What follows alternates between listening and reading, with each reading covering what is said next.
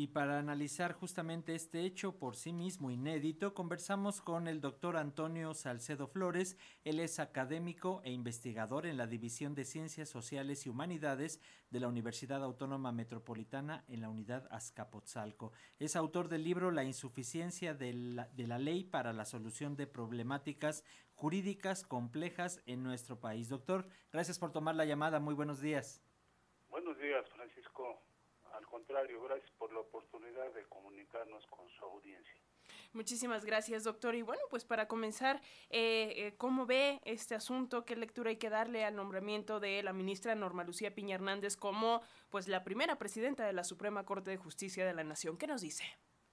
Es importante el nombramiento, es una posibilidad de cambio, aunque las expectativas se frustran al ver la formación y, el desempeño de la Suprema Corte de Justicia, del dominio que sobre ella eh, fácticamente eh, ejerce el Poder Ejecutivo y tenemos que reconocer y que ver años de historia. Nunca la Suprema Corte de Justicia ha ejercido su poder en la división de poderes. Nunca se ha conducido para frenar a los otros poderes. Escuchaba el reportaje de ustedes que nos antecedió, donde el titular del Ejecutivo Federal dice que no pretende dominar a otro poder, tiene dominado al poder legislativo y hoy domina más al poder judicial. Eh, con la reforma de 2021 donde se le da más poder a la Corte, se dice que a través de la ley se va a contener a los jueces, a los ministros y se elabora una serie de situaciones denunciadas por organismos nacionales e internacionales de que se iba a controlar más al poder ejecutivo. Y con lo de ayer, nosotros vemos que eh, quizá con la ministra que se decía preferida del Poder Ejecutivo no lo logran, pero tampoco llega el ministro que podía haber hecho un contrapeso. Y entra una tercera ministra que pues ella cerró en 2020 el juicio de amparo contra la tortura. Es decir, emite una, emite una jurisprudencia que es votada a favor por cuatro ministros y el quinto ministro, que es precisamente Gutiérrez Ortiz Mena, decide, es contrario, porque en realidad esa jurisprudencia autoriza el empleo de la tortura para conseguir pruebas. Contra lo que dice el Código Nacional de Procedimientos Penales, la Constitución mexicana, los tratados internacionales, esa jurisprudencia de la cual Norma Lucía Piña Hernández, ayer nombrada presidenta de la Corte, fue la ponente y dice que se puede torturar a la gente porque eso no repercute en los derechos de fondo. Eh, eh, esta misma persona eh, autorizó la militarización del país y en septiembre del año que acaba de terminar presenta un proyecto contra la prisión preventiva oficiosa que es el poder del Ejecutivo sobre la libertad de las personas. Excluye al Poder Judicial. Por eso tanto revuelo y por eso la Corte Interamericana está por sacar la sentencia que nos dice que ya debatió y que la va a hacer pública. Y esta ministra eh, presenta un proyecto para declarar inconstitucional e inconvencional la prisión preventiva oficiosa y después lo retira. Es decir, promete que va a salvar los derechos humanos que ofende la prisión preventiva oficiosa pero es un juego político, siempre lo hemos visto. Hubo dos ministros y ambos retiraron sus proyectos, como que anuncian que va a haber cambios, pero en realidad sigue siendo lo mismo.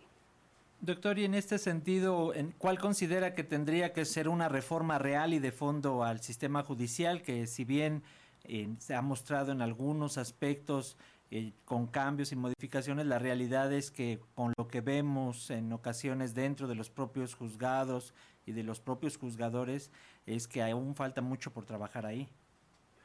Sí, eh, debe empezar desde las universidades la formación de los profesionales que van a ejercer el cargo de juzgadores debe hacerse participar a la sociedad civil, a la sociedad. Habermas y, el grupo de Frankfurt y, y los filósofos del derecho establecen dos círculos para contener a un gobierno corrupto, a un gobierno ineficiente, a un gobierno autoritario. Ese primer círculo es desde el mismo poder, ahí está la división de poderes de Montesquieu, de Hobbes, de, Hannah Arendt, y un segundo poder es desde la sociedad civil, a veces la iglesia, a veces la universidad, las organizaciones civiles, eh, grupos de periodistas independientes como ustedes que dan oportunidad a todas las voces esos son el segundo círculo. Creo que, que por ahí podríamos ver nosotros. La corrupción, eh, lo peor que, que nos puede ocurrir es resignarnos y decir que como otros gobiernos la han practicado, nosotros no tenemos obligación de combatirla, de decir que como es un problema tan añejo y, difícilmente se va a, resolver, y entonces jugamos y la aceptamos. Creo que, Francisco, esa pregunta, junto con lo que nos pregunta la, la señorita Alexia, es eh, para 100 años. Es, los alemanes te dan soluciones para 100 años. Eh, no quieren un, un cambio del día de hoy para mañana y, y, y ilusiones y fantasías.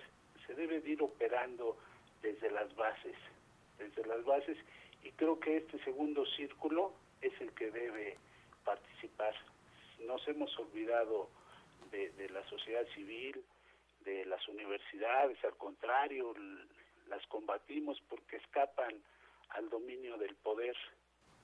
Por eso ves que, que desde el principio de esta administración se trató de retirar la autonomía de las universidades.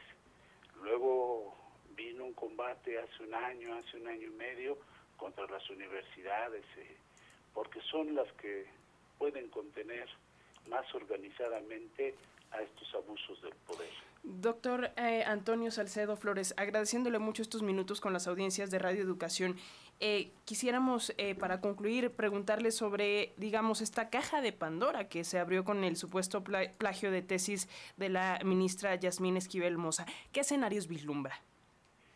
yo veo que eh, a, Peña Nieto se le acusó de plagiar una tesis en la Universidad Panamericana. Hoy a la ministra se le acusa de plagiar una tesis en la UNAM. Eh, es un problema que hay mucha evidencia, hay muchas informaciones encontradas, mentiras y, y no se aclara yo creo que por lo que hemos visto y lo que conocemos, hubo plagio, tiene que aclararse y, ese plagio pues descalificó a la ministra preferida del Poder Ejecutivo. Fue imposible cubrir tantos, eh, que, que, ya había prescrito el delito, que ya habían prescrito muchas cosas, pero se dañó la imagen pública. Eso es no solo en esa ministra, si rascamos y, le buscamos, todos los ministros y, todos nosotros saldríamos eh, con, dificultades para responder a la confianza que pone el pueblo, el verdadero pueblo, en sus funcionarios públicos. Perfecto, como siempre, un placer, eh, doctor Antonio Salcedo Flores, platicar con usted y que nos comparta estos análisis tan importantes aquí para las audiencias de Radio Educación. Un abrazo y estamos en contacto. Seguimos contacto. Un abrazo para ustedes dos. Muchas gracias. Gracias, doctor.